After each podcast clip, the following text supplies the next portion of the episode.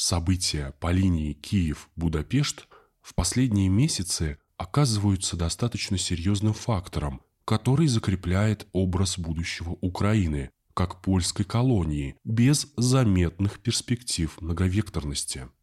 После начала СВО на Украине Киев неоднократно критиковал Будапешт за последовательное, несмотря на давление со стороны ЕС, отстаивание национальных экономических и идеологических интересов.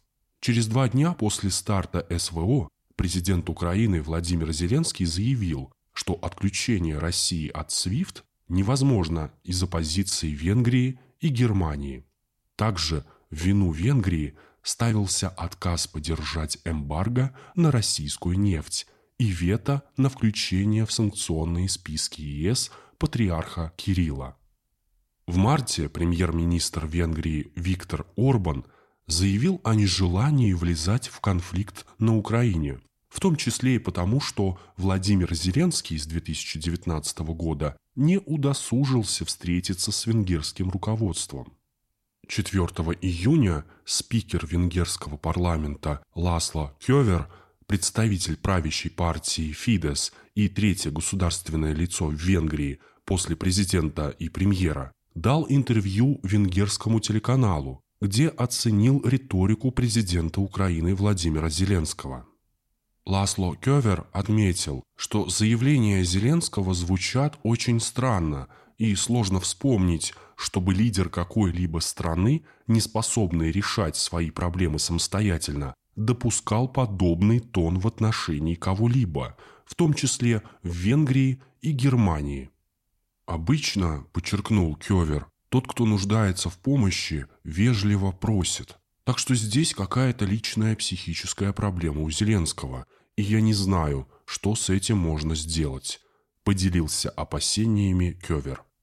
В ответ официальный представитель украинского МИДа Олег Николенко заявил, что Киев ждет обнародования Ласла Кёвером справки о состоянии его психического здоровья. В Киеве добавили, что венгерские политики настойчиво продолжают поливать грязью Украину, а Венгрия исторически уже не раз ориентировалась на сторону зла. Напряжение между Венгрией и Украиной растет уже пять лет. В 2017 году на Украине был принят закон об образовании, фактически ликвидировавший возможность обучения на родном языке не только для русских, но и для венгерского меньшинства, компактно проживающего на Закарпатье. Рассорившись с Венгрией, Украина осталась в ситуации, когда у нее вообще не осталось вариантов проведения многовекторной политики. Ситуация с правами этнических венгров на Закарпатье лучше не стала и вряд ли станет, с учетом резкого повышения на Украине градуса нацизма и радикального шовинизма. В конце мая киевский режим еще сильнее усугубил ситуацию, намекнув Венгрии на проблемы со стратегическим для Будапешта нефтепроводом «Дружба», по которому российская нефть через Украину попадает в Венгрию. Тем самым украинская сторона начала угрожать не только Венгрии, а и ЕС в целом. После нескольких санкционных пакетов против России осталось не так много точек входа жизненно необходимой Европейскому Союзу российской нефти, и дружба среди них чуть ли не главная. Венгрию негласно назначили хабом российской нефти, и атака с этой стороны заденет весь ЕС в целом.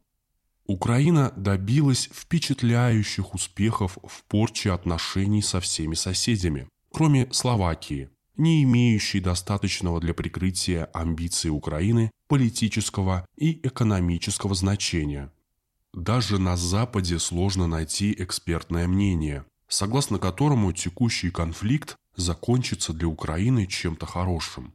Под контролем собирательного киевского режима останется только часть центральной и западной Украины, где стремительно набирает вес Польша. Этот процесс идет при полном одобрении Киева. Владимир Зеленский анонсировал наделение граждан Польши особым правовым статусом на территории Украины, на что польское руководство ответило пожеланием упразднить польско-украинскую границу. Служба внешней разведки России неоднократно предупреждала о том, что Польша готовит ассимиляцию западно-украинских областей, которым, что не исключено в сложившихся условиях, может присоединиться часть географических центральных областей Украины и Киев. Согласие Киева поляки в настоящий момент, в частности, размещают у себя резервный центр обработки данных Государственной налоговой службы Украины.